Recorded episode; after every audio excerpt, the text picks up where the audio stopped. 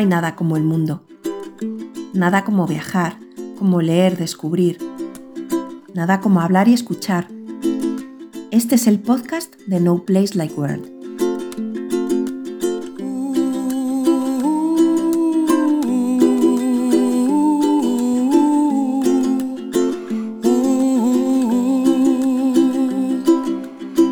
Muy buenas gente, somos Esmeralda, David y Malder y os damos la bienvenida un nuevo capítulo de este podcast No Place Like World. Sí, retomamos después del especial sobre publicidad, ese tan larguísimo que nos quedó. Ujú. Así que volvemos a las dos secciones. ¿no? Sí, en este volvemos a dos secciones, pero bueno, antes, eh, primero de nada, volver a reiterar todos los agradecimientos a, a las cuatro personas que, que tuvieron a bien participar en, en el anterior episodio, que fueron Ismael Labrador de Tubalum, eh, Esther Iniesta del canal de la chica de los puertos, Íñigo Mendía de Viajando, Viajando Simple, etc, etc, etc, y Pablo Adrover de Mundo Adro. Así que nada, muchísimas gracias una vez más. Eh, decir que ese episodio ha tenido bastantes escuchas, o bastantes, bueno, bastantes dentro de lo que son nuestros números, pues así de primeras ha tenido más escuchas de lo que suele tener cualquier capítulo nuestro en la primera semana, ¿no? Entonces, pues bueno, suponemos que una de dos. Que han tenido o- que ver algo ellos, o- cuatro. O, o ellos estuvieron escuchándolo en bucle, que no lo creo, dudo. no, no, no. O bueno, pues eh, al compartirlo ellos en sus redes sociales también, pues hizo un poco de efecto llamada, mínimo, pero algo, ¿no? Entonces, pues nada, pues eh, en ese sentido también muchísimas gracias. Por cierto, nuestro número de suscriptores ha subido más de un 10% Uh, con este episodio. Ahora, eh, no voy a decir el número total porque, claro, No, no digas que suena ridículo. entonces eh, suena ridículo, efectivamente. Bueno, ¿no? pero que estamos abiertos a más colaboraciones, así que quien quiera participar que nos escriba, ¿no? Sí, exactamente. Vale, vamos a Que- arrancar. espera, que nos escriba dónde. Pues que nos deje un comentario aquí, que nos escriba en Instagram o, Nosotros tenemos. o en la bueno, web. A raíz de esto, eh, he estado hablando con Íñigo durante toda la semana del tema de, los podcasts y tal. Y bueno, nosotros hacemos una cosa que en principio se ve que no es necesaria, pero que ha resultado positiva, y es que tenemos eh, alojado el podcast tanto en iVoox como en Spotify, ¿no? Entonces, pues bueno, pues eh, nos podéis escribir en cualquiera de las dos plataformas, por ejemplo, ¿no? Si alguien quiere participar ahora que somos famosísimos, Claro, o si no, pues que, que nos siga en Instagram y nos envíe ahí un privado y ya está, que lo vemos más rápido exacto. también. Vale, Pues ¿Algo nada, más? eh, no, bueno, eh, este, como has dicho tú, eh, en este volvemos a retomar el tema de las dos secciones. sí. La Pero- primera parte, vamos Sí. a continuar con la camperización que nos queda ya poco. Sí, claro, ya estamos terminando. O sea, ya os dijimos que seguramente, vamos, yo creo que este es el penúltimo capítulo de esta, eh, de esta temporada, a no ser que salga algo más, pero que no creemos. Y vamos a hablar de las distribuciones, de los distintos y diferentes tipos de distribución que se pueden hacer en una camper. Sí, lo que también barajamos nosotros hasta llegar a Ujú. la distribución que, que elegimos y que diseñamos y, y poco más. ¿no? En este capítulo ya después especificaremos más en el siguiente el tipo de material y todos los problemas Sí, bueno, sí, el próximo va a ser un compendio de una De recopilación de caos, exactamente. Vale, eso hoy, en la primera parte, lo Sí. que es la distribución. Y en la segunda vas a Y en la hablar de. segunda, pues vamos a hablar de un tema muy bonito que a mí me encanta, que es la extinción del ser humano. ¿vale? ¡Alegría! Apocalipsis, cosas de esas. A mí me gusta Vale. mucho. Pero antes, vamos a, a solventar ahí una, una duda que les quedó en el episodio anterior, que yo mencioné ahí algo de, que, de tu sordera, de tu Mm. falta de Algo, audición, algo dijiste de pasada, sí, sí. de un- una experiencia que había vivido. eh, Tú- por causa que- de tu falta de audición y Tú lo bueno, que quieres es ponerme eh, en ridículo y ya está. dilo. No, que fue una experiencia graciosa al final. La verdad es que yo me descojoné bastante en el momento porque era surrealista. Pero la verdad que sí que me descojoné yo y otros cuantos, otras personas más. Y después, también cuando te lo conté a ti, que tú eras el protagonista, pero no te diste ni cuenta en su momento. Sí, sí, Vale, no, yo era el vamos a protagonista concretar. sin quererlo. Y a El, mí no me hace ni puta gracia. el por caso cierto. es que me quedé tirada en la calle con Malder sin poder entrar en el piso una noche. y acabé durmiendo en la casa de la vecina. ¿vale? Todo esto es, a ver, vamos a empezar narrando la historia. Sí, a ver si cuentas todas las aristas que tienes, porque esto no vale a mí, o sea, A no ver. vale con dejarme a mí como el malo. La localización del acontecimiento. Estamos en nuestro piso, ¿no? Llegamos de pasear a Malder, los tres, y alguien, todavía no sabemos quién, puso las llaves por dentro de la cerradura. ¿Vale? Por dentro de la casa, dentro de la cerradura. Y yo después de limpiar las patillas, que siempre se limpia Malder con una toalla, pues me dio por poner la toalla encima del pomo. O sea que tapaba las llaves en la cerradura. Vale. David después por la noche se fue a dormir tranquilamente. Bastante pronto. Sí, y David no es de los que se duerma instantáneamente, precisamente. Bueno, pues esa noche sí. Se quedó hecho un tronco, Hombre, instantáneamente tampoco, pero vamos. mm, cerró la puertecilla un poco. No la cerró entera, pero la, la echó, ¿cómo decirla? Se, se quedó un poco entreabierta, sí, ¿no? La puerta, pero estaba... un poco, sí. Pero claro, ya había ahí una barrera de sonido, una primera capa. vale. Y yo, pues saqué a Malder por la noche antes de acostarme, porque, bueno, todavía- ya dijimos que había cogido la toda de las perreras seguramente y estaba con medicación. La medicación le hacía orinar más veces y este ya de por sí mea cachorro. Así que dije, bueno, lo sacamos por la noche también, vaya que se haga pipí y no aguanta hasta la mañana siguiente. Total, que eran como las 2 de la noche cuando yo me fui a sacar a Malder y Da- David durmiendo en la habitación, con la puerta casi cerrada. Ujú. Pues no me di cuenta de las llaves. Eh, yo cogí las mías y las de David se quedaron puestas en la cerradura. Cuando cerré, pues yo ni me di cuenta porque estaba la toalla, recordemos, la toalla ahí en el pomo tapándolo. ¿Que habías ¿Quién había puesto la toalla? La toalla yo, Vale. las llaves no se sabe. La llave- el caso yo es- siempre las llaves las pongo en un imán, no las dejo puestas. que no me interrumpa. que, Bastante hiciste esa noche. no, no hice nada. El caso es que a mí me dio también esa noche por hacer pan con masa madre. es un dato también curioso. Y como estaba muy pegajosa la masa, yo la dejé ahí en la encimera y dije, saco a Malder y ahora cuando vuelva sigo dándole hostia aquí a la masa. ¿Vale? Cuando, claro, no volví. cuando fui a entrar con Malder, a las doce y pico de la noche, la, la llave no entraba bien en la cerradura. Y ahí dije, hostia, ¿no será que están las llaves puestas por dentro? Pues sí, efectivamente. Por mucho que intentaba, no, no entraba bien la llave, no se me podía abrir la puerta. Eh, estuve ahí un rato intentándolo, llamé al timbre. El timbre mm, suena fuerte, Vale. pero claro, la habitación Bueno, está... Eso de que suena simple, o sea, fuerte. eh, Eso sí que era simple. En la habitación eh, donde dormimos, pues está al otro lado del patio interior, ¿no? Digamos que, que está en un lateral hmm. de la puerta de entrada. Hay varias barreras también. eh, hay que, que, que Hay quitan un el pasillo, sonido. está el salón y luego eh, se gira. Y vale, y, y de hecho cuando nos mudamos dijimos, bueno, el timbre, David no, no escucha bien el timbre, ni el portero, como él esté en la habitación o en el despacho. Así que bueno, tenemos un timbre Bluetooth que, que aparte del timbre de la casa, suena un tono que nosotros ponemos en el salón y otro en el despacho, que está al lado de la habitación. Pues sonaba, cuando yo tocaba el timbre, sonaba el timbre en la casa y, ese timbre inala- inalámbrico. Pues nada, David no se enteraba. A esto que llega un vecino que vive, que vive al lado nuestra, que es un señor mayor, que es nocturno, el hombre, se va de marcha, eh, muchas veces llega a las tantas de la mañana. Pues ese día llegó prontico, llegó a las doce y media. que está muerto, pero que todavía no se ha enterado. ¡Oh! En fin, que este hombre, mm, claro, me vio allí, empezó a dar golpes en la puerta, eh, daba golpes allí en el, por su pared. Digo, no, si no, te, si no te va a escuchar, si no ha escuchado el timbre. Claro, yo el timbre le di sin parar, me lo cargué. Dejó de sonar. O sea que el timbre está roto de tanto que le di para ver si se despertaba y nada, ni eso. Y claro, yo no llevaba móvil porque tengo esa costumbre de salir a la calle a pasear a Malde sin móvil. Pues el hombre amablemente me dejó el suyo y yo llamé a David con su móvil. Tampoco escuchaba el móvil de su teléfono David. Porque estaba en el salón. No, no, no, no estaba en el salón.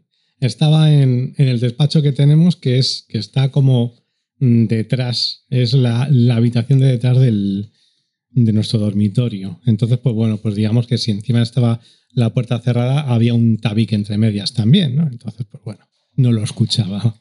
Total, que ahí estábamos los tres, o sea, este hombre, yo y Malder, que no entendía nada, el pobre. Malder estaba mirándome como diciendo, ¿por qué no entramos a la casa?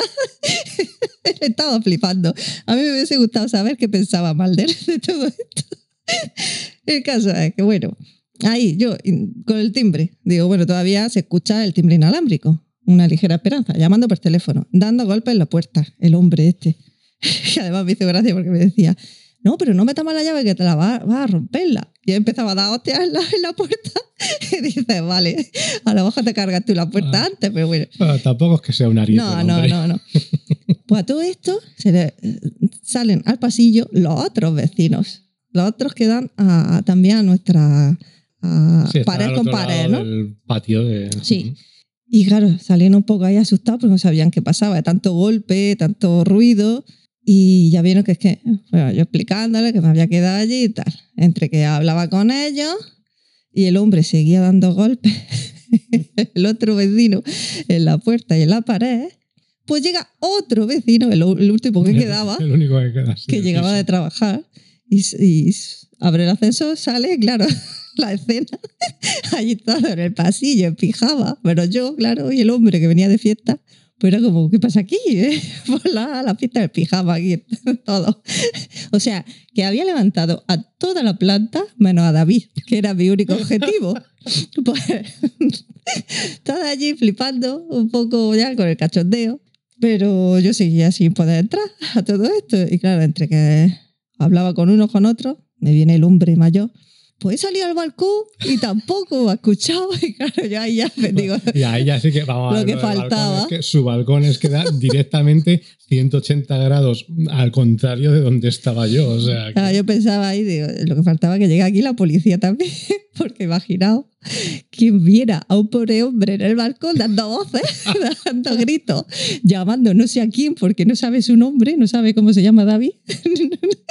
no, es que me lo imagino. Ya, claro, y ahí me, me, tuve que descojonar y ahí ya empezaba. Digo, bueno, pues habrá que reírse. Era surrealista, ¿verdad? Todo allí, toda la planta, la puta planta despierta, menos David. Y claro, una vecina, una de las vecinas, que es profesora también, hemos apañado, me dijo, no, no, pues te viene aquí a, a dormir al sofá. ¿Cómo te va a quedar ahí en el, en el pasillo?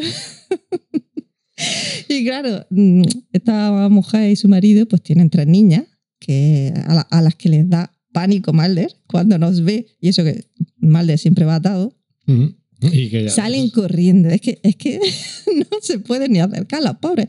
Digo, como me vean alguna de tus niñas con el perro, les da un infarto, como, como nos vean en tu casa.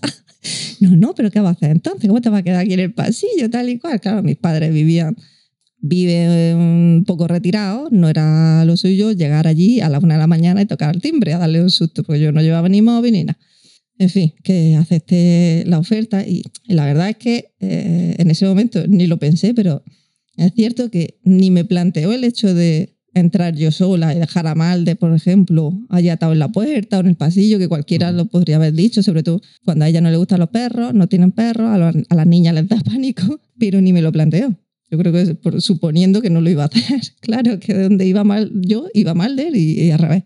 En fin, que al final pues acepté visto que no cogía el teléfono, David, no se enteraba o no, atendía el timbre. que, el porque... que el timbre de mi teléfono no es que sea tampoco. No, no, no. Eso es. Por un de Cuando suena en la calle o en un sitio público da vergüenza el móvil de David, porque suena todo hostia, a todo volumen. Pues ni aún así se enteró, claro, ya lo llamó el vecino de al lado y el otro donde yo me quedé a dormir. O sea, dos vecinos ya tienen su número. Pues nada, en fin, que me quedé a dormir en el sofá de mi vecina con Malder, que Malder allí flipando dentro de la casa, que quería entrar a todos los sitios, de que- entrar a la habitación donde estaban las niñas, claro. El perro pues tiene que, Que inspeccionar. que ¿no? inspeccionar todo lo nuevo. Él estaría flipando y diciendo, ah, pues ya está, pues hoy estamos aquí, no sé por qué, pero hoy nos Nos quedamos en este sitio. Nos quedamos en este sitio desconocido. Le puso agua y todo, la vecina, a Malder. Un amor de, de vecindario que tenemos aquí, al menos en la planta donde vivimos. Sí, la planta donde vivimos, porque el resto del bloque no. Y claro, allí me quedé en el sofá y Malder llegó un momento de, ah, pues me tumbo, pues habrá que dormir aquí, se ve que vamos a dormir. Y, y la verdad es que súper bien, Malder eh, eh, súper bueno, se adapta a todo. Y el pobre ahí se quedó. Hasta que a las 7 de la mañana, porque yo pensando, claro, digo, David se tiene que dar cuenta de que yo no estoy allí en la casa, no estoy en la cama con él en algún momento. Pero claro, se dio cuenta a las siete y Cuando media. levanté- No, a las siete Sí, y media. sí, ¿Qué sí, a las sí, siete y media? a las siete. No, a las 7 o siete y media, ahí tenés la llamada del vecino. Ya, porque el vecino siete. encima me dejó su móvil. Me dijo el número de PIN para desbloquear su móvil para poder ir llamándote a lo largo de la noche, de la mañana, cuando yo quisiera, para ver si contestaba. O sea, que yo sabía el PIN del, de desbloqueo del móvil, tenía el móvil de este vecino, que ya era como, mm, bueno, para darme las claves del banco también, ¿no? Porque de verdad, una confianza ahí. mm, Yo me sentí dentro de lo malo, digo, bueno, menos mal que hay gente buena eh, todavía en este mundo. Y fui llamando porque yo dormí poquísimo. Y a la- recuerdo que a las 7 te llamé, pero no lo cogiste. Y poco después volví a llamarte y ahí justo te pillé que te habías levantado. Sí, bueno, ahí me había levantado yo ya y justo había mirado el móvil y fue cuando empecé a ver un montón de... Bueno, fue cuando vi que no estabas. Y dije, hostia, ¿qué ha pasado O sea, aquí? Está bien, 7 horas después. O sea que 7 horas después Ujú. te diste cuenta. Sí, sí, Bueno. porque bueno, va- ah, vamos a ver, yo sí que es cierto que es- mm, duermo, cuando duermo suelo dormir bien, o sea, de hecho no soy de esas personas que se levantan a mitad de la noche porque necesitan ir al baño, ni nada de eso, de hecho cuando me pasa algo así es que estoy malo. Entonces, pues bueno, pues tengo esa suerte, ¿no? De que cuando duermo, duermo del tirón. Y bueno, a ver, lo que pasa que todo esto sí es muy gracioso y tal, pero claro, también hay que explicar que es cuál es el motivo. Evidentemente yo tengo un problema auditivo, tuve eh, hace mm, 10 años, justo ahora, una operación de oído y esa operación de oído me pusieron un implante y ese implante pues hubo un momento en el que se movió, entonces yo claro, tengo muy limitada la, la capacidad auditiva en, en ese oído, ¿no? ¿Qué pasa? Que es que encima para dormir me pongo del lado en el que se me tapa Claro. o sea, duermo de lateral y tapo el, el oído bueno, Claro, digamos. yo- yo para que tampoco es que lo tenga para tirar cohetes. Pero que yo para bueno. justificar un poco, claro, la gente se sorprendía de que no te enterara diciendo, ¿este no quiere abrir a la mujer o qué? y yo le decía eso, es que tiene problemas de oído y, el hombre mayor justo me dijo, "Jo, pues como duerma con el oído malo, Claro, pues, eh, eh, evidentemente. dando, o sea, el oído bueno tapado por la almohada, entonces Joder, ya... alma cántaro, pues ¿qué te crees que está pasando? Joder. Y así fue. Y, Y a las así 7 fue, de la sí. mañana, pues pude entrar a mi casa. Ujú. Siete horas después. A todo esto, claro, entré. La luz me la había dejado encendida del pasillo de la Sí, cocina. Y la todo- masa madre, la masa con. La masa de pan con masa madre estaba ahí más tiesa, la pobre. Se quedó allí siete horas a la intemperie. O sea Mm. que ya, para Sí, tirarla. ya para tirar. Y esa es la experiencia tan bonita que, hemos, que he vivido. Sí. Así que nada, como ahora tenemos una amiga audióloga que es Esther Iniesta, eh, pues nada, Recomendaciones. nos tendrá que, me tendrá que recomendar eh, Audífonos. audífonos. Lo que pasa es bueno, que los audífonos por la noche Ya te lo los quitas. quitas porque Estamos en las mismas, entonces da igual. Así que estaríamos en las mismas, ¿no? Estamos pensando poner luces así tipo Estroboscópicas, ¿no? Sí. Para cuando suene, o sea, se, se dé al timbre. tipo- como cuando te abducen Ujú. y todo esto, pues ahí en la habitación. Que Eso. suene el timbre y, suene- y- y se enciendan las luces Ujú. o cosas así. Que vibre la cama, no sé, cosas Sí, así. algo, algo de. Vale, pues era mi experiencia. Pues, ah, Vamos, vamos a empezar. bueno, sí, pues Vamos. ya después de todo esto y de poner, eh, de un evidencia, poquito de David. David, Y de mí, la tonta que quedó en la calle. Bueno. Y ahora vamos a hablar de las distribuciones, de los distintos tipos de, de distribuciones que hay en una camper.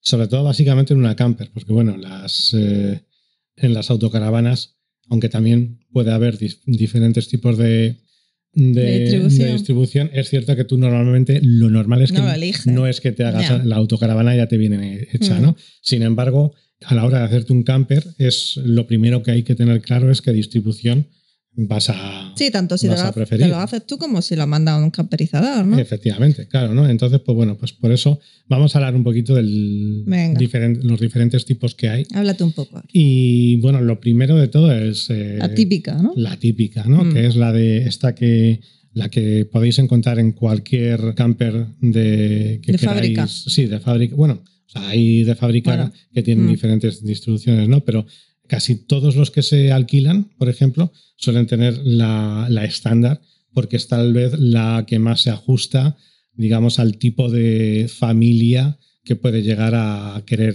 alquilar un camper en un momento dado, ¿no? Este, el que tiene la- los dos asientos de delante de la cabina, se giran, hay detrás una butaca que tiene una puerta, o sea, una mesa. eh, Una puerta. tiene una mesa, en la puerta suele estar, en la puerta corredera suele estar la cocina, luego después de la cocina suele estar bien el, el frigorífico, bien un armario, enfrente vas a tener el, baño, Mm. y luego en la parte de detrás tienes una cama, al menos una. O sea, porque luego dentro de esta, Sí. esta es la distribución típica, la que habréis visto mil veces, eh, que muchas veces pues, se puede hacer entre las dos camas, sobre todo en las autocaravanas, pues se puede hacer entre los dos asientos, con los asientos de delante y la butaca, pues se puede hacer una cama. Hay otras que bien puedes, si es un- una, una camper muy alta o una autocaravana alta, pues bajas una cama del techo y tal y cual, ¿no? Pues esta es eh, la, la típica, ya digo, que la habréis visto mil veces. Y nosotros esta, por ejemplo, No nos gustaba no nos nada gustaba. porque ya alquilamos, Ujú. tuvimos la experiencia. Es, es la que nos venía, de hecho, hace- las dos veces que alquilamos, claro, tanto en la Ese- autocaravana como en la camper. Mm, Pues eso digo. Ujú. Que ese efecto pasillo que se crea con los dos asientos de atrás que no necesitamos porque viajamos solo dos con el perro. Lo, lo que hicimos es que Malder viaja, mm, sí, cuando estábamos en circulación se subía Claro. a los dos sillones, o sea, le, le pusimos ahí unas mantas y todo para que no llenara de pelos porque era alquilada. Y se subía ahí y como tenía sus cinturones, pues lo anclamos ahí para que Claro. viajara seguro. Y por la noche dormía también ahí. Bueno, y Pero- cuando estábamos cenando eh, y comiendo, él se ponía también ahí Sí, y siempre sí. tenía que estar al loro Es de que no se comiese tu comida y ese tipo Pero de cosas. que la verdad es que para, para ese uso es que lo, lo veíamos absurdo. ¿no? No, tiene sentido desde el primer momento Mm. porque somos, lo que has dicho, somos dos. Si tuviésemos eh, hijos, pues sí que a lo mejor puede tener más sentido. Más que nada porque los hijos tienen que viajar en una butaca también.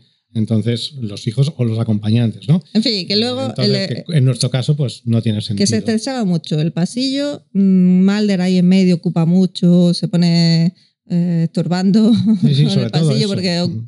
es grande. Y no había manera, no era práctica esa distribución para nosotros.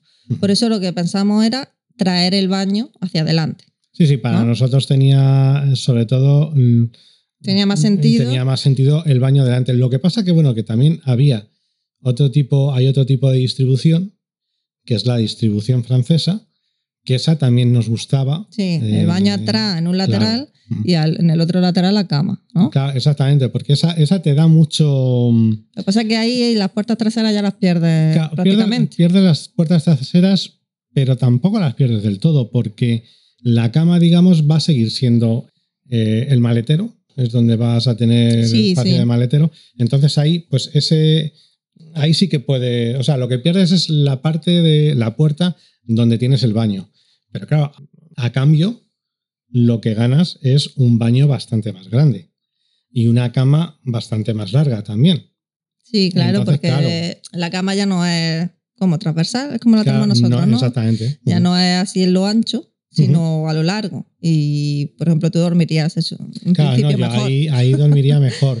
¿Cuál es el problema? Nosotros, de hecho. Esta era- sería la segunda, el segundo tipo de distribución que también se, se baraja, ¿no? Normalmente. Sí, exactamente. Porque- bueno, no- no, en campo bueno. no se utiliza mucho. De hecho, yo recuerdo en autocaravana, un capítulo de, de viajar en autocaravana en el que, al principio, hace muchos años, cuando Fernando iba a concesionarios a enseñar campers y autocaravanas, y parece que había discutido, no se ha discutido, que había hablado con el dueño que el dueño o, o el responsable del concesionario decía que en campers sí que había campers con, con esta distribución. Y él, sin embargo, decía que no, que no existía, ¿no? Y el tío llegó y le dijo, vente al concesionario y te enseño una. Ah. Y efectivamente, aparte de eso, lo que tenía bueno también es que la cama la podías levantar.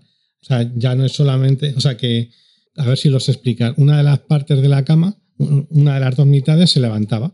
Entonces, pues bueno, pues te hacía todavía más grande la parte del salón, ¿no? Eh, Entonces, pues no sé si no sabes lo que digo, ¿no? Sí, sí, sí. Pero claro, ahí en esa, la cocina, ¿dónde, dónde estaba? la cocina del conductor. iba no no recuerdo ay no me acuerdo en, en ese tipo de distribución yo creo que va adelante va como donde la puerta corredera siempre siempre va Mm. donde la puerta corredera porque es donde para los gases o sea para los el, el aire a la hora de, de esto de cocinar y todo eso es donde mejor va a ir no entonces yo creo que era la- lo que es la parte de la derecha suele ser la cocina Sí. y, lo único que terminaba en, en la puerta del baño ¿vale? Y tenías eso, un, un baño, solía ser un baño bastante grande, Pero más bastante estrecho. largo, estrecho, pero largo. Entonces, pues bueno. podías pues, poner la extensión en largo o más o menos que quisieras porque claro. tenías la cama que ya ocupaba de largo. Exactamente. Pero ¿no? claro, sí, esas dos es con cama fija, que normalmente es eso lo que es- se suele ba- barajar. Es ¿no? cama fija y en este sentido también, pues la distribución francesa lo que sigue teniendo es el salón delante. Mm, Que ahí sí que nosotros, por Claro. ejemplo, sí que lo hubiésemos tenido, ¿no? Hubiésemos puesto, eh, no, a lo mejor no la. No dos asientos no para los asientos, viajar. pero sí que habríamos puesto algún tipo de sofá o algo sofá, chiquitillo. eh, en lo que es al, Sí. a lo largo de la, del lateral. Mm, ¿no? sí, Entonces, es pues, otra opción. Mm. Y, y está bien, o sea, es una buena. A mí es una distribución que me gusta, pero desde luego no para una camper como la nuestra. O sea, ahí si tienes una camper, claro, lo primero, o sea, esto es, eh, eso es para una Ducato de 640. Porque Más para larga. una, claro, sí, sí. Sí, porque ya la Mercedes, la de 7 metros, Claro, si el tema de es- largo te da, pero de ancho Ya. no te da. Y Sí. sobre todo por el Y techo. que si la siempre. cama la pones a lo largo, es que te, te comes prácticamente toda la parte de atrás. Sí, bueno, en la nuestra sí, Sí, en la de eso. 7 metros no, no tanto, Mm. porque bueno, nosotros conocemos gente con, del grupo de Telegram Sí. que tienen la de 7 y la de 7 metros y medio, y claro, tienen puesta así la, la cama, la cama a, lo, a lo largo, Sí. y es que es la mejor solución pero- para dormir bien. Claro, sí, porque claro, se Pero queda claro, es muy ellos estrecha. tienen un metro más Mm. de, de espacio. Que ¿no? para Entonces, gente que mida más de 1,60, que es lo que mido yo, pues es incómodo dormir en una Sprinter, que es más estrecho, se abomba más eh, hacia atrás. ¿no? Y ahí la cama de forma transversal, pues no es lo suyo, pero es como al final la tenemos. Y, mm, en fin, que todo esto, como decíamos, estas dos opciones son de cama fija, pero también veíamos otra opción de salón con la cama, por ejemplo, elevable, que también Ujú. estuvimos en en la camper que al- alquilamos, era así. Sí. Pero eso te da. Bueno, la Busner mm, tenía la cama fija y otra elevable encima. Sí, pero la cama fija solo era la, la de arriba, la elevable, porque abajo no dejamos nosotros cama. Se podía hacer tipo sofá. Claro, Vale. sí, pero que se podía, o sea, eran las dos camas. Sí, sí, se supone que eran tipo litera, o, pero Mm, era ujú. obvio, dormía así, ¿qué crees que te diga? Sí, sí, sí, sí, no, Se quedaba muy, muy justa una cama con otra. En fin, Mm. que otra opción que nosotros veíamos y que nos gustaba era el salón ahí atrás, en U. ¿verdad? Que lo veíamos en muchos. Sí, el. En, en Bunker Van. un caravan y también cuando vamos, los que camperizaron su furgo, todo esto Sí, mucha gente que ha camperizado, que camperiza hace furgo, así. al final eh, eh, elige esto de poner el salón en U. Hmm. claro, ahí pierde lo que es el maletero, un maletero más amplio que sueles tener cuando está la cama fija, porque, Sí, porque todo la lo de abajo fija, es maletero, alta, es todo maletero. Mm. Ujú. quitando que vaya ahí los bidones, como lo llevamos nosotros, lo que sea. Pero eh, tener siempre la cama fija cuando la usa 8 o 9 horas al día, si acaso, pues para nosotros, una persona sola a lo mejor, yo lo veo bien. Te quita coñazo de hacer cama, quitarla, no sé qué. Pero dos personas y el perro, que también necesita tu espacio y comer Sí, en sí, porque condiciones, insistimos que sentarte. el perro quita mucho espacio. Pero ya está a gusto el- a lo largo del día, sentado tranquilamente, que te puedas también retrepar un poco, tumbar, ¿no? Un silloncillo de mierda, así, Ujú. no sé. No, a nosotros nos gustaba más esa, esa opción del, del, del sofá en U, Por eso descartamos enseguida la cama fija, Ujú. la verdad. Y nos fuimos por esa tercera opción. Bueno, habría otra opción intermedia, digamos, eh, que es siempre quitando lo que es la segunda banqueta, la banqueta de, de los niños, digamos. Eh, en una, de hecho, esta opción para la Mercedes Sprinter es bastante buena y es que tú tienes, eh, haces el sofá, digamos, En el lateral. en el solo. lateral. Claro, Pero exactamente. todo el lateral. de- No, no todo el lateral, haces un, un- uno de un metro ochenta, pongamos, ¿vale? Según lo que Sí. necesites, ¿no? A lo mejor. desde la parte de atrás. metros, o sí. sea, parecida a la francesa, es pero es- sí, sofá. sí, sí, es parecida a la francesa, lo único que el baño, pues creo que no va ahí, ¿vale? Entonces, sí, no, No. lo que tú haces es que sacas, digamos, de, de donde tienes el sofá, Sí. sacas una extensión y eh, el respaldo del sofá Sí, se convierte en cama se todo. convierte en cama, ¿no? Vale. Entonces eso, Sí, pero ahí no te quita- llegas a, a- a ocupar Ya. todo el ancho, te Bueno. sigue quedando una parte que esa la puedes eh, dedicar a almacenaje y luego sigues teniendo la cocina. Bueno, la cocina también, esto es que te permite también ya jugar con la cocina, ponerla, por ejemplo, mantener la mampara de separación y ponerla como esto Sí, pero tiene cuando- uno, uno que me cae muy mal, que no voy a decirlo en, en Instagram, pues la tiene así, por ejemplo, ¿no? Entonces, pues ya, pero que ahí ocupas todo cuando estás dormido, ¿dónde te metes? Cuando uno está acostado, que también es otra cosa que barajamos. claro, ese Vamos a es el problema. Si es convertible el sofá en cama, Ujú. pierdes el sofá, pierdes la cama, si estás en, en una de las dos opciones, ¿no? Hmm. Obviamente. Y si cuando viajas en pareja, si uno de los dos se encuentra mal, quiere descansar, lo, lo típico que se dice, o uno se queda más tarde durmiendo, o- Ujú. o lo que sea, y la otra persona quiere desayunar o necesita sentarse también en algún sitio, porque nosotros no tenemos las dos banquetas girables de, No, de esto, de- del conductor y copiloto sí. sino que están ahí fijas, no tienes dónde habitar o dónde sentarte. Y en este caso, pues la verdad es que ocupas toda la furgo con la cama. Y ahí donde te metes, en No, no, la otra claro, persona. Ahí, Tienes que estar en la cama también. ahí te tienes que quedar en la cama. Eso es otro de los, Mm. de los puntos malos que tiene, ¿no? Y luego sí, luego está, pues eso, lo que es el salón en U, digamos. claro, que, por sería- eso, por todas estas variables que Ujú. contemplamos, lo de cama elevable, no, porque No, pues- eso tiene que ser en una furgo muy alta, Más porque ya alta, nos pasó sí. en la Ujú. Burner, que estaba muy bien, la cama elevable, que tú la subes y ahí se queda, pero debajo no puedes estar de pie debajo Claro. de esa cama. Ese pequeño una- saloncito Lo dijimos en ese cap- en el capítulo en el que hablamos un- de ello. Si fuese una muy H3, agobiante. sí, sí. pero en una H2 no, no se Claro. puede por eso. por Entonces, que eso que descartado también. Ujú, ¿Qué hicimos? Pues la U, convertible en cama, pero queríamos que también se pudiese usar tanto la cama como el sofá a la vez, Mm. ¿verdad? Sí, porque normalmente lo que se suele hacer en la U son dos banquetas enfrentadas y a lo mejor se pone como una especie de puff entre medias Sí. eh, en la parte de detrás, ¿no? De hecho, hemos visto gente, bueno, en la anterior autocaravana, o sea, en la anterior camper que tenían Maeva y Manel, ellos tenían pues eso, Sí, una pero- especie de puff que se No, podía pero era retirar, fijo, no, era Ah, era fijo. fijo también. Los que lo tienen abierto es Galaventura. Galaventura. Sí, Ajá. que pues, han puesto ahí un cesto o algo así, pero es- ellos tienen banqueta, eh, uno enfrente de otro. Sí, pero- vale. La U, que nosotros sí que queríamos toda la U, la opción para que sea cama y sofá al mismo tiempo, Ujú. pues lo que hicimos y lo que pensamos es la parte transversal que da a las puertas traseras, hacerlo más ancho. Claro. Esa parte de banqueta, la parte más grande de la U, digamos, Ujú. pues ¿cuánto miden? ¿70 centímetros mejor? ¿O 60? Mm, 70, creo que era 70. 70. Claro, vosotros imaginaos la.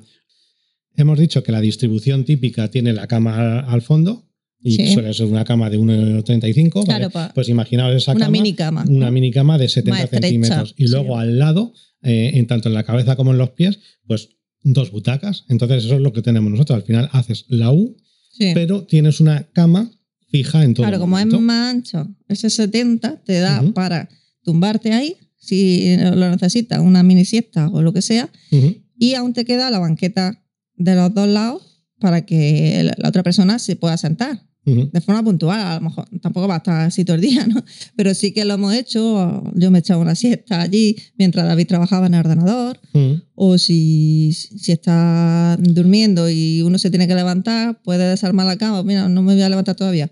Pues me echo hacia Te echas a- al claro. fondo Ujú. y me puedo quedar ahí tumbada todavía y tú montar la mesa y ponerte a desayunar. Claro. Que es polivalente y, y queríamos esa opción.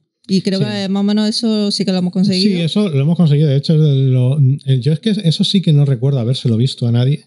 Y bueno, mismamente hoy, eh, la furgo de Liante Sí. han sacado un vídeo Ah, eh, o lo sacaron Para ayer, aprovechar. y que, y que sí. han hecho justo eso, ¿no? Han hecho eh, Lo han hecho más ancho. Claro, han Sí, han puesto más la, la tabla esta que utilizan para hacer la cama, que utilizan dos tablas, una más, más pequeña que otra.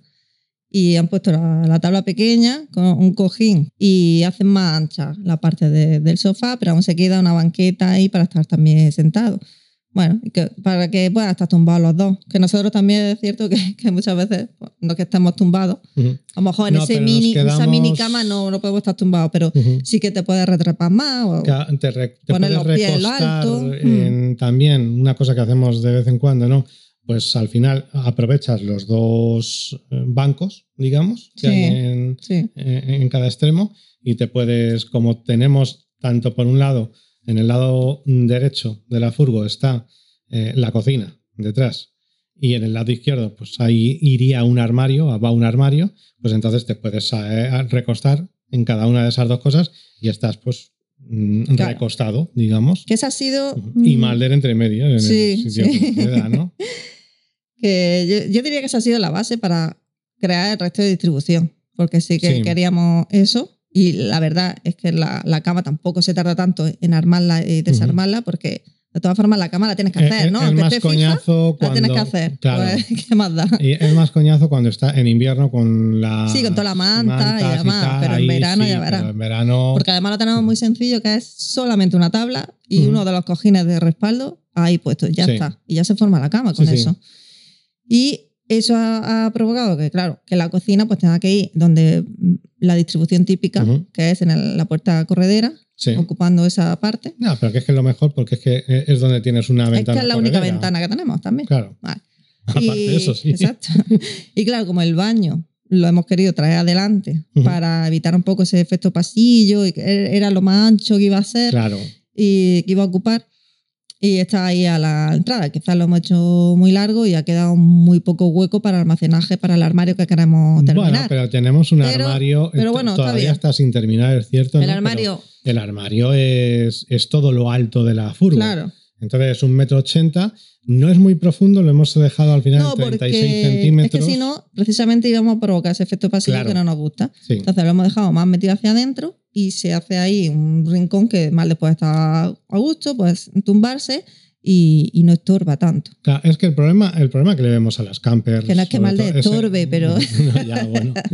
Pero que se pone en medio, es cierto que se pone en medio y ya tienes que andar saltándole, ¿no? Entonces, Sí. pues bueno, si tienes un poquito más de espacio, pues lo puedes esquivar un poquito. Pero que decía que el problema que tiene el tema del baño en mitad de. De, De la furgo. o sea, de la furgo Mm. es, es que te, ya te come todo, o sea, te divide. Es cierto lo que dicen algunos, es que, bueno, pues te divide espacios, ¿vale? Sí, perfecto que te divide Pero ¿para qué espacios, pero es que no claro, sé, es que el pequeño. problema es que mm, te deja el paso tan estrecho Mm, que no es que te lo divida, es que te obliga a estar en uno, en uno o en otro, ¿sabes? Entonces, Sí. pues, no sé, a nosotros no, no, no nos convencía el tema del baño delante, entonces, y creo que cuando tienes el, En medio, eh, dice. la U, sí, en, Mm. en medio, cuando tienes la U, el baño automáticamente Sí, tiene que ir para delante. adelante. Porque Mm. es que si no, lo que tiene que ir delante, A no ver. puedes quitar la, la mampara y lo que tiene que ir delante es la cocina. Sí, lo de la furga de liante, por ejemplo, pusieron el baño a continuación de la, del Sí, de la sofá en. U. No, ah, del bueno, sofá sí. en U. Y luego la cocina es lo que está detrás del conductor. Sí. Es como al revés. Ya. Pero Pero, eh, ella no sé si es más larga la furgo. Sí, sí, sí, la suya es de 640. Ah, claro. Es que es medio metro más. Es que a nosotros eso no nos entraba. Cocina y baño, todo uno detrás de otro, con Ujú. el salón No. en U- no entraba. Nah. Y, y bueno, y por eso pues, hemos aprovechado los huecos para armario y el almacenaje que no tenemos abajo. Mm. Sí, al no porque es cierto fija. que a veces al, al final, como el boiler lo tuvimos que poner en uno de los dos huecos donde íbamos a poner almacenaje y tal, pues ya si teníamos poco ya nos quitó otro. Eh, el depósito de aguas está en la parte derecha de la furgo atrás y, y es que te Y ocupa te ocupa prácticamente, o sea, te ocupa media furgo, ¿no? Entonces te Mm. queda, tenemos realmente de almacenaje los saltillos y la cocina y, y la parte de, de la izquierda, del banco de la izquierda, ¿no? Entonces. Y- Bueno, y la bueno, mitad de la parte de atrás, lo Mm. que nos ocupa el bidón de agua. Sí, Vamos, claro, que en esa realidad, parte, pues- pero que eso ya sabes que en el momento en el que lo llenas de latas de, Agua, de y y Mm. botellas de agua ya te has quedado sin ello, ¿no? Entonces es cierto que habría que ver alguna manera de poder dividir en secciones para aprovechar La altura. la altura, ¿no? en fin, que por eso estamos a ver si terminamos el armario. Sí, es cierto que todavía no lo tenemos terminado. Vale, pero pues bueno, esa estamos es la distribución. Entonces, ya para resumir, Sí. eh, una, eh, una descripción Mm. de cómo es nuestra furgoneta es- Pues sería abres la corredera te abres la encuentras corredera, exacto, el baño enfrente. O exacto. sea, detrás del asiento del, bueno, del conductor. detrás del asiento del conductor están los eh, bueno, lo claro, es que eso también nos ha hecho que, que- que haya menos hueco. sí que hay- por- haya que porque retranquear un poco. Ahora hemos puesto ahí toda la electricidad en vertical, con abajo la, la batería. Pues eso ya te quita ahí de baño. Entonces el baño se va hacia un pelín más hacia atrás. En fin, que nada más entras, ves el baño enfrente, la cocina al lado de, de la puerta corredera y al Hay- fondo toda la, hay la dos U. paredes. Déjame que lo explique. es que te estás dejando una cosa. es- hay dos paredes detrás de cada asiento. Sí, Hay dos paredes. Entonces, Claro que mm, lo- tienes una mesa abatible. sí. En, Eso en- fue idea se- mía. Según, según entras, eh, a la derecha tienes una mesa abatible. Y a la izquierda Y- otra. Y a la izquierda tienes otra. Claro, se juntan las que dos. se juntan las dos. y ya la cocina mucho más larga. Larguísima, Sí. sí.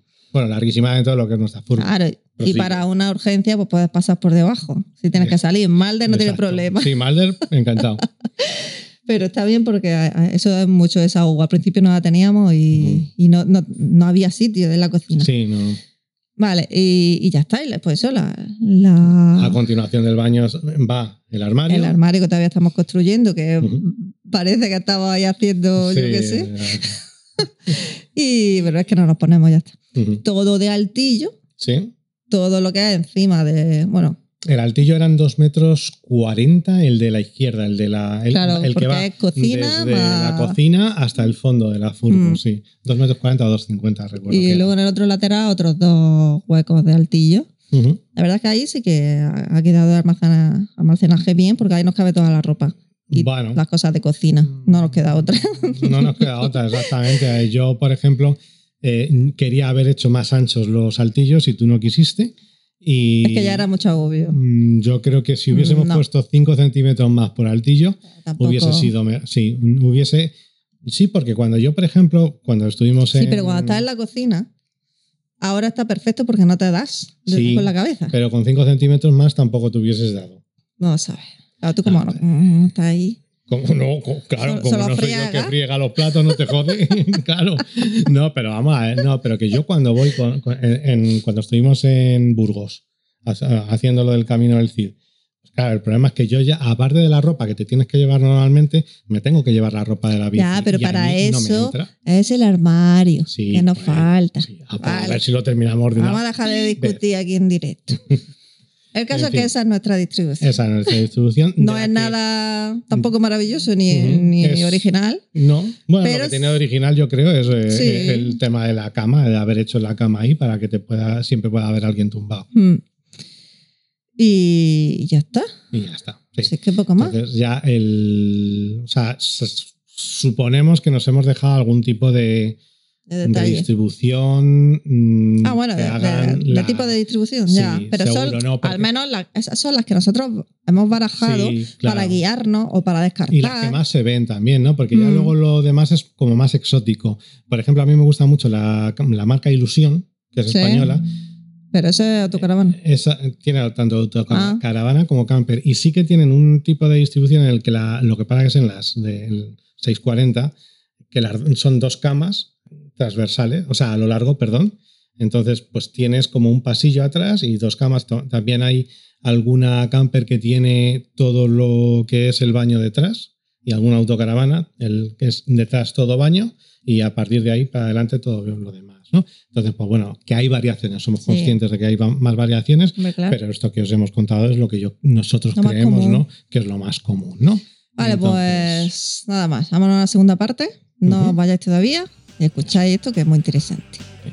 pues el fin del mundo, ¿no? Exacto. La extinción humana. Sonríe cuando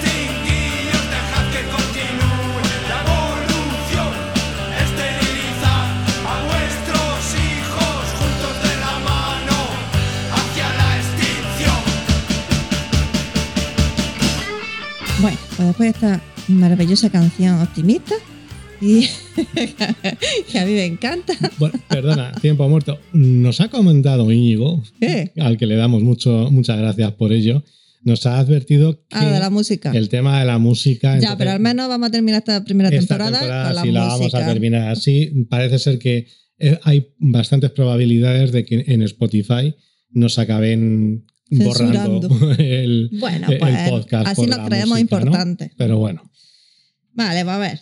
Yo quería comentar este tema porque muchas veces se lo digo así a a David, medio en coña, medio en serio, que a lo mejor el ser humano debería extinguirse para que la Tierra sobreviviera, ¿no? Porque hemos visto... que somos la plaga ¿no? de la Tierra. Exacto. Sí, somos un puto virus, como decían en Matrix. o como muchos documentales o muchas películas y series sobre el apocalipsis, que es un tema que interesa mucho y que gusta bastante y que está siempre ahí. eh, no, no pasa de moda, ¿no? No Ujú. solo la- el apocalipsis zombie, sino de, de todo. Sobre extinción, meteoritos, que haya que eh, el oxígeno ese, que, vamos, que no haya oxígeno, que la Mm. atmósfera no sea respirable. Sí, sí. Está- Cosas así. estas- siempre se habla de eso, pero cua- aunque lo tenemos delante, no hacemos nada luego para pararlo, Claro. ¿no? Pues un mundo sin nosotros, ¿no? Sin, sin el ser humano. Eh, a, a lo que voy, esa sexta extinción de la que se habla, porque como ya ha habido varias a lo largo de toda Sí. nuestra Ujú. historia. Eh, Si, no, si no nos cargamos el planeta, lo suyo es que Sí. nosotros nos extingamos porque, en algún momento. claro, porque eso, que hay una doble vertiente ahí que considerar. La extinción del planeta entero, o sea, Por nuestra culpa. sí, seguro. O bueno, puede venir un O algo meteorito, externo. pero no, Vale. no. Pero incluso con el meteorito de hace 65 millones de años murieron prácticamente casi todos los dinosaurios, pero Sí. hay algunos que sobrevivieron y, Evolucionaron. y evolucionaron, Sí. ¿no? Eh, que eso, que puede todo el planeta irse a la mierda o solo que nos vayamos nosotros a tomar por culo, que también puede ser una opción. Y de hecho, lo mismo, si nos sacrificamos nosotros, O sea, el, El planeta, planeta puede sobrevivir. Entonces, es eso. Realmente, por ejemplo, un, un escenario sin nosotros, sin el ser humano. ¿Qué pasaría? Porque hemos visto algunos documentales y tú, David, tienes también tus tu teorías y, y- Ujú. porque también las has visto y te has documentado al respecto Bueno, de sí, ¿Qué sí, le pasaría claro. al planeta si nos extinguiéramos solo el ser humano? Bueno, yo lo que digo Sí. siempre, que es lo que he visto, bueno, porque lo he visto en algún documental y porque es cierto, ¿no? Si ahora mismo eh, esto de mm, que viniese un virus masivo y tal. Como ha, ha- ha habido un amago, ¿no? De- bueno, es que, claro, es que esta Era- pandemia ha sido era- una pandemia sí. de chichinabo. aunque se haya fondo, muerto, aunque- creo que 6 millones en todo el mundo, sí, algo pero así. tú cuentas de, la cuenta de 6 Mm. millones sobre 8 mil millones que somos, el número, el porcentaje es ínfimo en realidad. O sea, ha habido momentos, ha habido otras. La peste Otras pandemias en su, en momento, ¿no? Fue bastante más letal, cosas así, ¿no? Entonces, bueno, el tema es que, que lo que ocurriría realmente, o parece ser, ¿no? Eh, que tampoco mm, duraríamos mucho si entrase una, un virus bestial, imaginaos una, el ébola a, a saco, descontrolado, todos muriéndonos de ébola, pues realmente lo que pasaría es que, claro, que empezaría, mm, las centrales nucleares se quedarían sin gente para su mantenimiento y en ese momento entrarían todas en fusión. O al menos eso vi una vez en un documental Sí. y tiene sentido. Vale, ¿no? que O sea, no hay ninguna persona que controle ese tipo de, no- de- to- también mm, de aberraciones nuestras, creaciones que, que Sí, bueno, vale. que son ahí en el tema de la energía nu- eh, nuclear es cierto que el problema es el problema Cuando no se maneja. Cuando no se maneja la bien, ¿no? redundancia, ¿no? Es cuando viene el problema. ya. O sea, quiero decir, o sea, normalmente sí que es cierto, es- parece ser que es bastante limpia y segura. El problema es cuando se descontrola y pasa pasa un algo, Chernóbil pasa un o- Chernóbil o un Fukushima, ¿no? Pero que eso es cuando se descontrola la situación, ¿no? Pero bueno, independientemente de eso, ya no vamos a pensar solamente en las centrales nucleares, sino en todas las infraestructuras eh, a gran nivel, ¿no? Por ejemplo, las presas, etcétera, etcétera, ¿no? Que llegaría un momento en el que si mm, una presa, eh, imagínate que viene en el deshielo un invierno que ha nevado muchísimo y hay un, o sea, no hay nadie manejando la compuerta para que se abra, pues al final la presa se va a desbordar, Sí. ¿no? Entonces, todo esto de las extinciones masivas, o sea, que realmente si nosotros nos vamos a la mierda, el A la problema es que nos larga, vamos a llevar a, El mundo a- con nosotros después. Claro, pero ¿no? por nuestras construcciones humanas. Claro, exactamente. Ya, por sí. cómo hemos mani- mani- manipulado, Manipulado. nosotros el medio. La naturaleza y el medio. Sí. Pues eso, que luego todas las profecías que hay, que siempre Sí. sale el Nostradamus, Sí. el no sé quién, el... Nostradamus, perdóname, o sea, lo tengo que decir. Nostradamus era un fumado que decía cuatro cosas después de meterse un ácido No lo y, sé. y ahora la gente está eh, seis Pero- siglos después intentando descifrar Claro, pero cuatro aparte- chorradas que ponía y ya vale, está. ya está, la vena aquí de David, irascible. Que aparte de esas profecías, que tú pu- puedes hacer más caso o no, a mí me parece interesante porque, no sé, es como leerte un libro sobre Apocalipsis. A, ver, Ujú. a mí me, me gusta, me entretiene muchísimo. Pero todas las teorías científicas y las investigaciones que hay, que se dice que el planeta pues, va a ser inhabitable y va a acabar en no sé cuántos millones de años todavía, Hay claro. un momento en el que sí, en el que cuando el sol empiece a crecer, este Eso, planeta ya una de las sale teorías, la zona Claro, es lo de que, es lo dice que, el Sol pues, que va a absorber la Tierra. Y Ujú. se va a llevar también, pues, no sé, Venus, Marte, Sí, sí, ¿no? Mercurio, no, cuando, sé. cuando el sol vaya Sí. creciendo, va, va alcanzando planetas. A ver, que esa profecía, aunque es más esotérica, más no sé qué, luego hay bases científicas que dicen que nos vamos a ir a la mierda, no sabemos exactamente cuándo. Y claro, los que ahora estamos escuchando eso no lo vamos a ver, desafortunadamente. Bueno, oh, afortunadamente, ¿yo qué quieres que te diga? A lo mejor sí, se precipita todo. Pero que va, así, va a ocurrir. Ujú. Eso Sí, esto es como lo que dicen de esto del hierro, ¿no? No, no el hierro no es. es una isla en, la, en La Islas era- Canarias, no sé si es La Palma, Mm, una de las pequeñas. puede que sea La va, Palma. Va a caer una. un- no un- Palma de Gran Canaria, sino La Palma. La isla de La Palma, sí, la del que volcán. hay último. una zona, eh, porque ahí hay una... Sí, es no, como una- que, que va a acabar mm, yéndose una Sí, que se va a desprender se va a desprender, va a caer una al parte mar de la isla. Eso va a caer al mar y va a y provocar va a crear un tsunami tsunamis. hostia. Que eh, además yo vi un documental que decían que podía llegar incluso a las costas de Estados Unidos. Sí, sí, sí, sí, sí, no, no, no, no va, a llegar Sí. y de hecho es que se supone, según qué parte de la costa, eh, hay modelos que dicen que todavía llegará una ola de 30 metros. Mm, O sea, aquí, por ejemplo, eh, donde en la zona de Granada, donde vivimos nosotros, mm, mm, bueno, sabes que el estrecho de Gibraltar directamente sí, desaparece, o eso desaparece y, y se mete la ola eh, bastante en la tierra, ¿no? Entonces sigue eh, por el Mediterráneo y tal, ¿no? Entonces, pues eso. En fin, que hay teorías, investigaciones y se sabe que va a ocurrir. Ujú. A lo mejor no que va a llegar antes, cuál es la causa que va a llegar antes que otra, Ujú.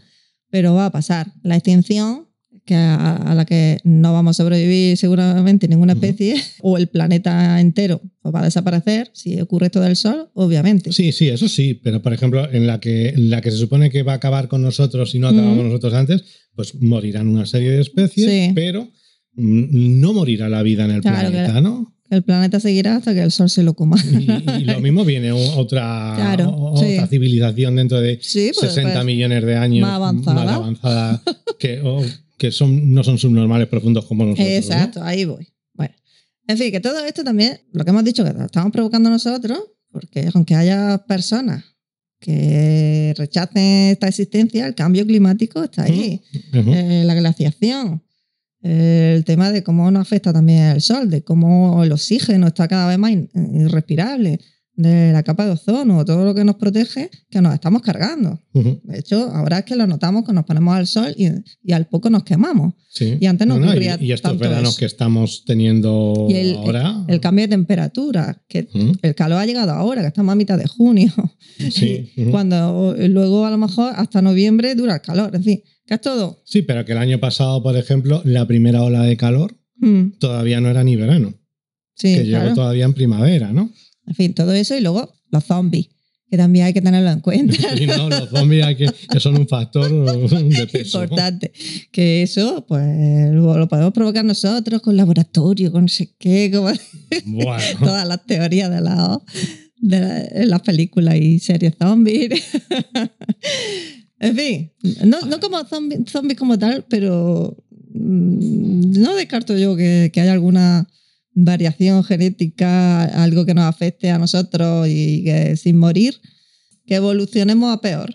Bueno, si es que todavía es posible eso. mm, Y médicamente, pues, con alguna biológicamente. mutación, dices, no sí, sé, alguna mutación o algo así que nos cambie la biología y no sé. No sé. Por poder puede ser, pero ¿cómo y qué? Pues no lo sabes. O sea, es que eso es, entramos en el terreno de, de puede ser, tanto puede ser como Mm. puede no ser. Bueno, que eso, que, que en fin, que todo esto es posible, que va a realizarse, va a ser así, tarde o temprano. Y luego esto me lleva a una teoría personal que yo tengo, bueno,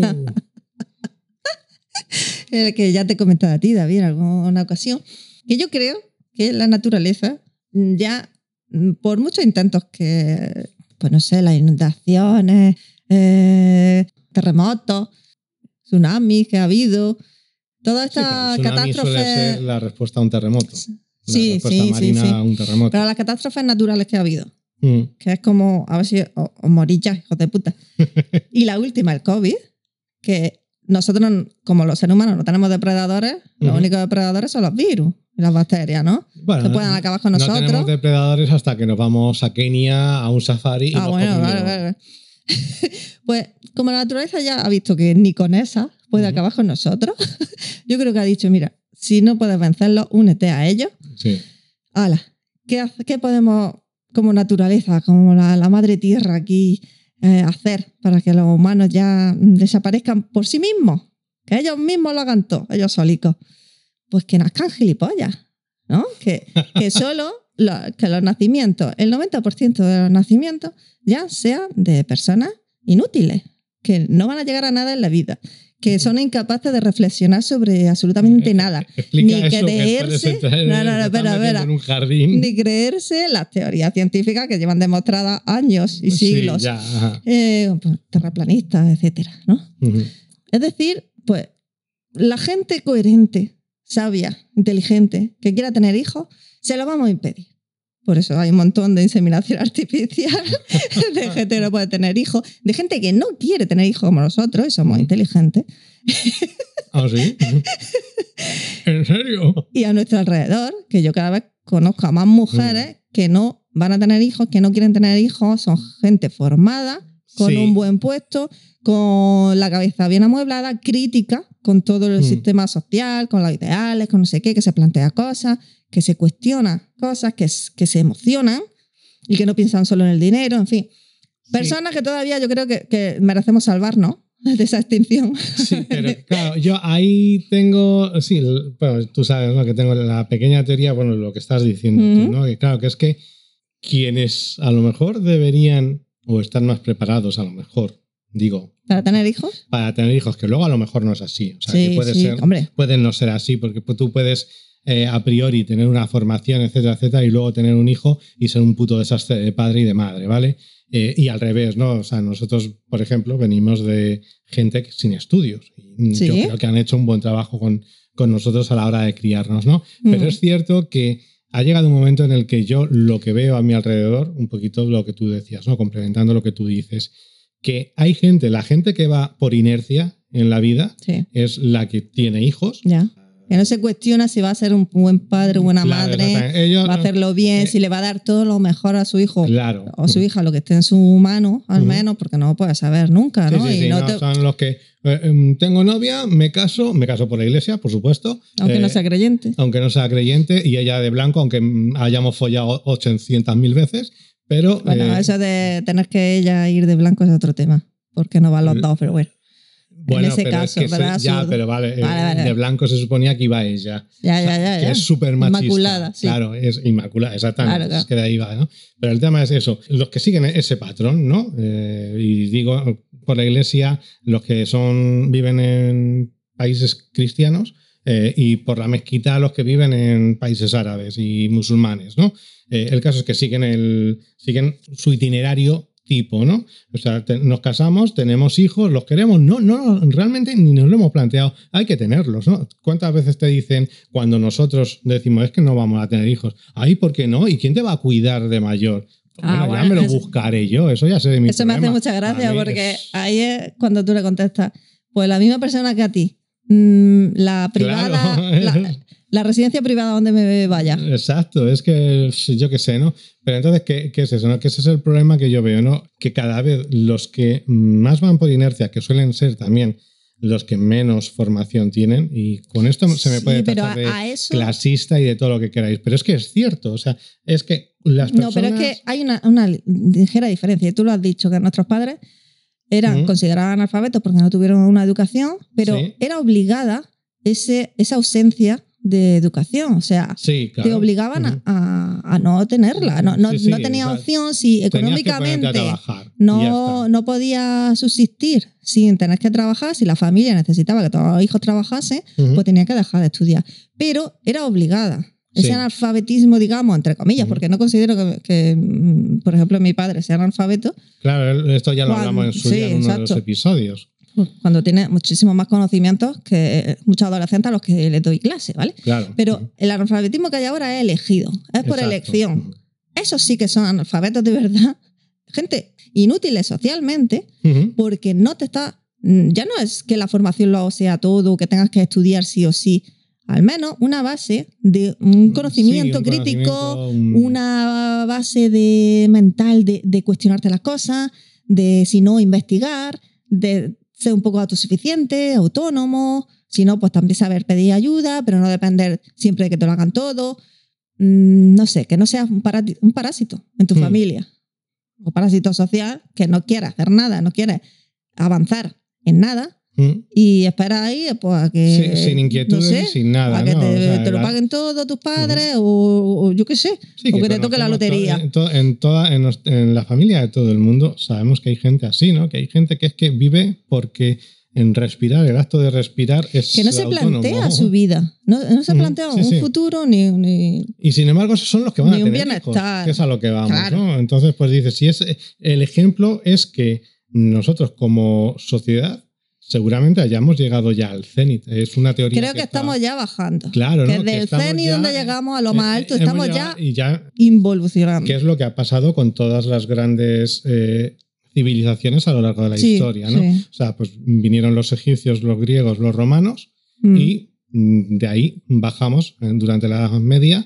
eh, y después pues, vino el Renacimiento, han venido la Revolución Industrial, eh, bueno, la Ilustración, Revolución Industrial, etcétera, etcétera, y volvimos a, y ahora hemos alcanzado esa cúspide y estamos otra vez en un camino a lo mejor que nos lleva a, a Claro, una hemos- sociedad tipo Mad Max. Hemos llegado ¿no? al, al clima de la de lo científico, de las investigaciones, de los avances Hay en mucha tecnología hoy medicina, en de la día, pero tecnología. realmente no hay avance. Y ahora ya estamos bajando porque eso lo utilizan ahora los niños para querer ser ricos. Ya está. Hmm. Es la única preocupación que tienen. Entonces, a lo que voy en mi teoría es que si la naturaleza dificulta a, a esa gente que ya mm, no tiene tan claro no tener hijos, sino que dice, ah, pues venga, vamos a tener hijos, ¿no? Hmm. Porque somos gente formada, porque si no tenemos nosotros, como le escuché a una, a una cómica, si los de los que tenemos otra ideología no tenemos hijos y solo tienen hijos, pues los, los ricos o los Sí, que pueden, pues entonces eh, la sociedad sí que se vaya a la mierda. Pero Claro, es que eso, amiga mía, es lo que quiere la naturaleza, que se vaya a la mierda.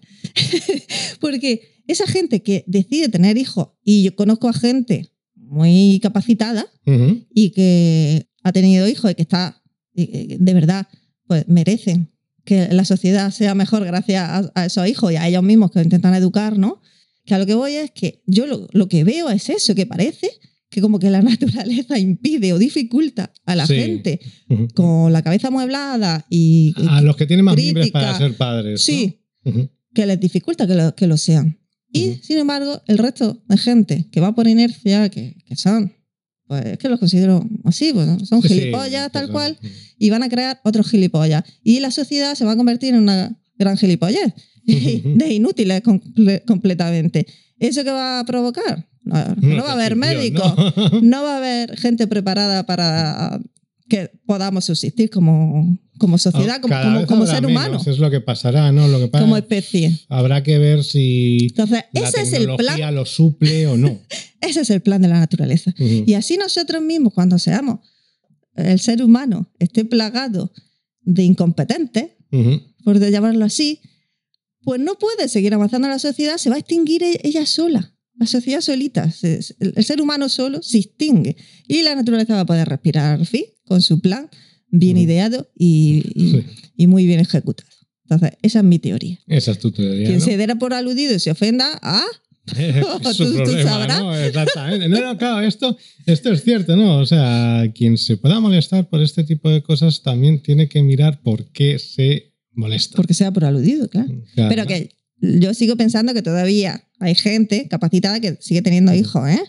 Sí, no, no y es- también es cierto. Si fuera el 100% de la población, obviamente ya estaríamos extinguidos. extinguidos est- est- estaríamos extintos, sí. Es- No, pero eso. es cierto también que lo que hemos dicho en cierto modo, que tampoco es así, ¿no? Lo del tema de, o sea, que no es necesario tener estudios o una formación para ser un buen padre. Puedo decir, por ejemplo, que creo que mi hermano, mi hermano mayor, mi hermano mayor no tiene estudios, dejó de estudiar. Bueno, no estudió mucho nunca en su puta vida, ¿no? Pero a los 19 oficialmente se puso a trabajar y ya está, ¿no? Y sin embargo, considero que es mejor padre de lo que yo podría llegar a serlo en un hipotético caso, ¿no? Por eso, pues yo no quiero tener hijos, ¿no? Tampoco. O no considero, me gustaría, pero no me he considerado nunca estar preparado para tenerlos. O sea, soy demasiado egoísta para darle a un niño Sí, lo que pero es necesitaría. que no- Sin embargo, hay gente... ¿Qué- ¿Quién que- es más egoísta realmente? Claro, no, hay gente tiene que hijos es porque- egoísta y los tiene aún así. es que me ¿sabes? apetece tener hijos. Eh, sí, Mm. pero mm, ese, ¿tú piensas en el hijo o piensas o en piensas tu en- felicidad? En tu felicidad, en tu supuesta felicidad, porque luego te, te va a cagar en todo, cuando- porque los niños dan problemas, obviamente, Claro. tienes que tener paciencia, sabes que es una responsabilidad y una preocupación de por vida, ¿no?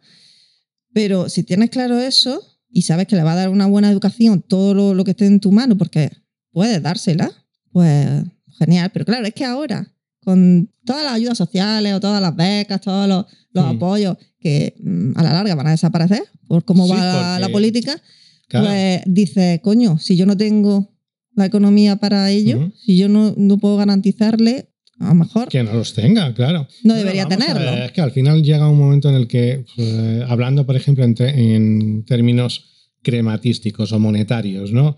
Si tú vives en una gran ciudad o u alrededores, vamos a poner Madrid porque son los casos que yo conozco, tú vives en Madrid o en los pueblos de alrededor, tipo Móstoles, y un alquiler de un piso te cuesta 700 euros, lo más barato que hay en un puto cuchitril, y una casa Claro, medio normal que hay ahora. te cuesta 1.500 euros, Mm. pues vamos a ver, ya necesitas, evidentemente ya necesitas dos sueldos, pero de esos dos sueldos tienes luego que pagar, aparte del alquiler, tienes que pagar gastos, etcétera, etcétera, tienes que comer.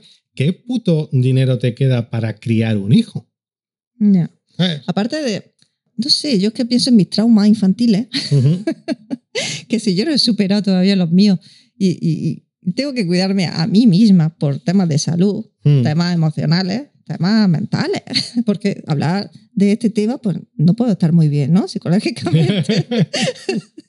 Pero si ya me cuesta a mí y yo me planteo precisamente por eso, cualquier otra persona en mi situación pues diría, pues no, pues tengo hijos porque Sí, la sociedad me obliga Claro. indirectamente porque tengo una presión social siempre, presión familiar, presión de, de todas las amistades, de toda la gente que va teniendo hijos, tal y cual.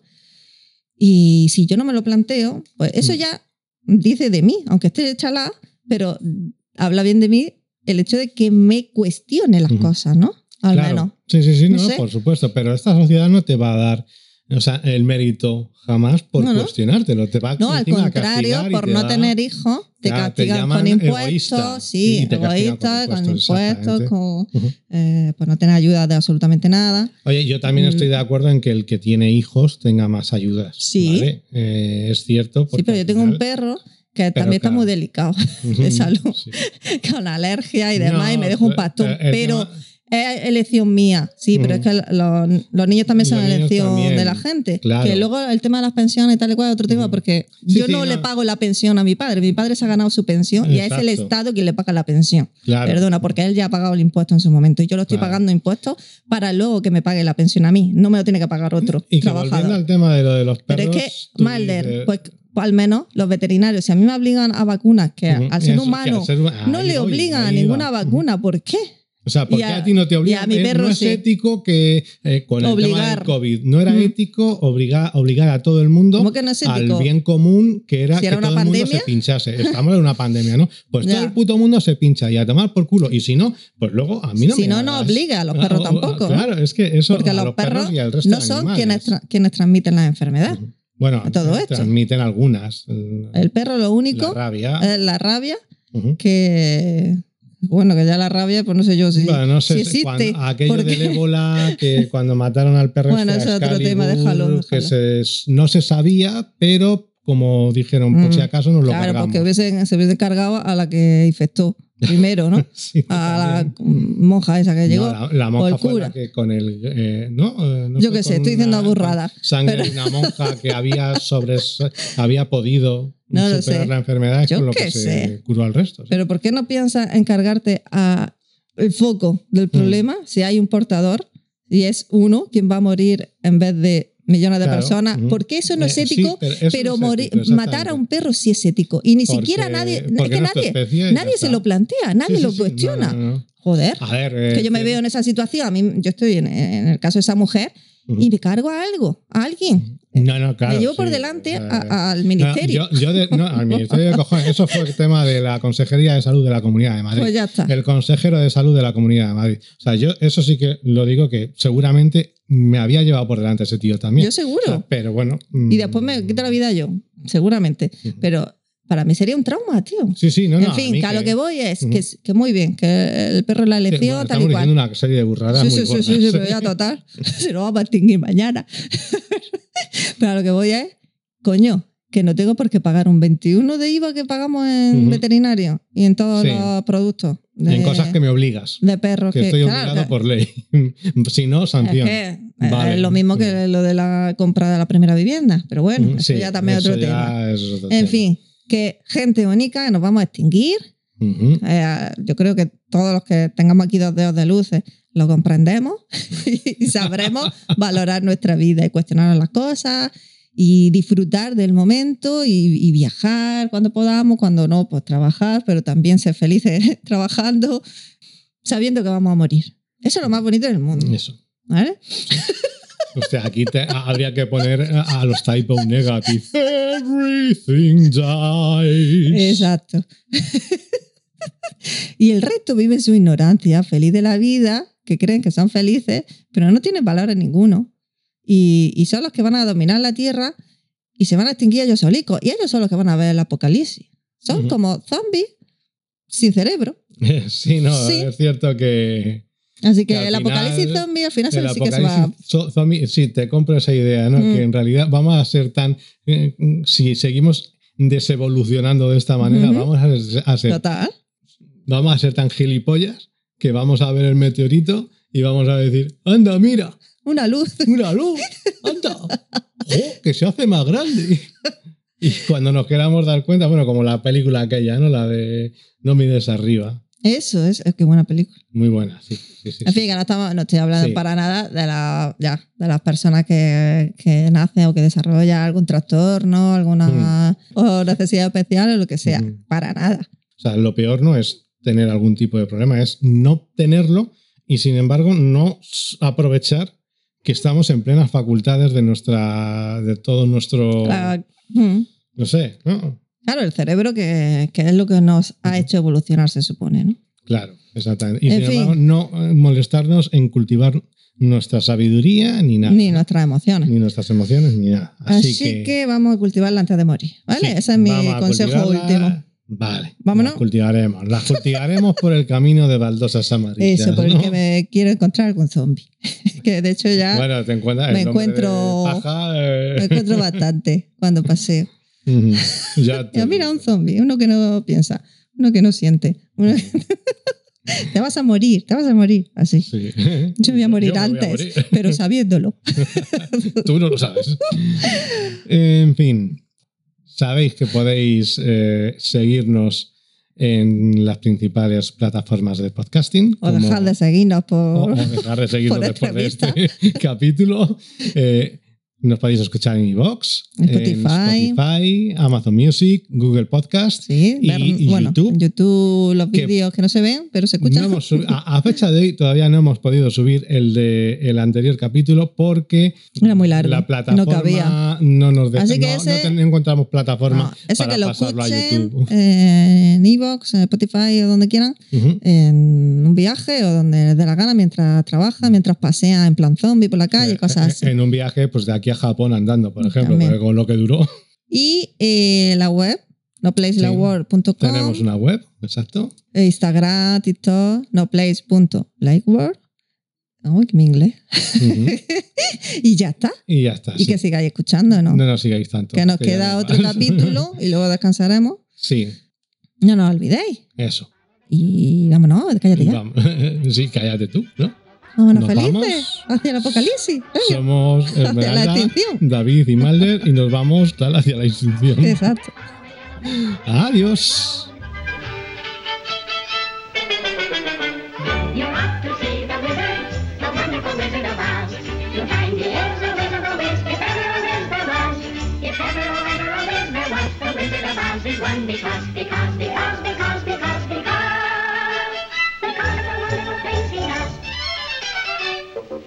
to see the wizard, the wonderful wizard of